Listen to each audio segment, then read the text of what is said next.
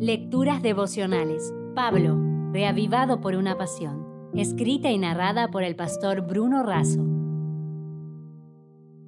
Hoy es 12 de enero y la reflexión para este día lleva por título ¿Qué significa creer?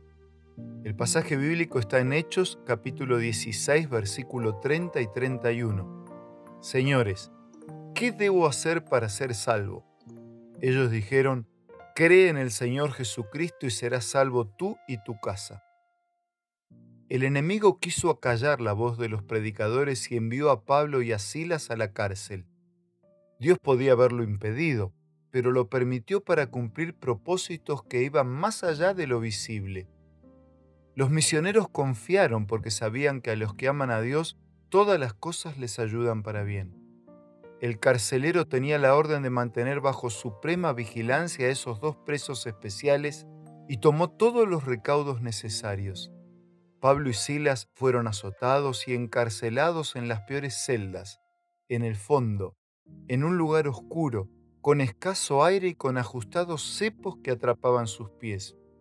De repente sucedió lo inesperado. La tierra se movió.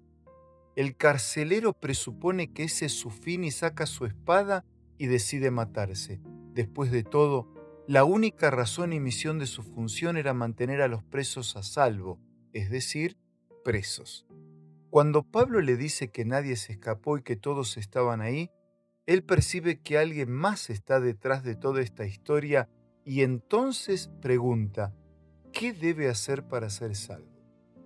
Él estaba totalmente confundido. Nunca antes había visto ni escuchado a presos cantar y alabar a Dios en paz. No era muy lógico. Más que presos parecían ángeles. Es evidente que el enemigo quiso desanimar a los predicadores, pero aún presos, ellos seguían animados, orando, cantando y testificando. Aunque el cuerpo está encarcelado, aunque la carne está en prisión, todas las cosas están abiertas al espíritu la pierna no siente la cadena cuando la mente está en el cielo, había declarado Tertuliano. El enemigo puso cárceles y custodios para evitar la predicación y la cárcel fue abierta, y los custodios y sus familias convertidos y bautizados. Un terremoto termina en fiesta en la que se celebra la nueva vida. Para ser salvo, solo había que creer. ¿Qué significa eso realmente? Creer es reconocer nuestra total insuficiencia y aceptar y confiar en la suficiencia de Dios.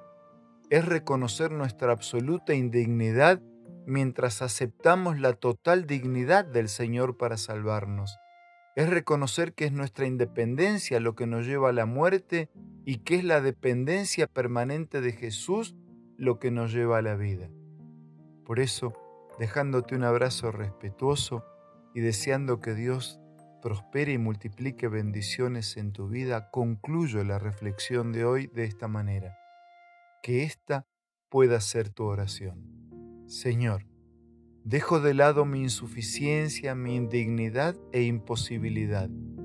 Ayúdame a depender permanentemente de ti y que, sin importar las circunstancias que tenga que enfrentar, Viva una vida de oración y estudio de tu palabra todos los días.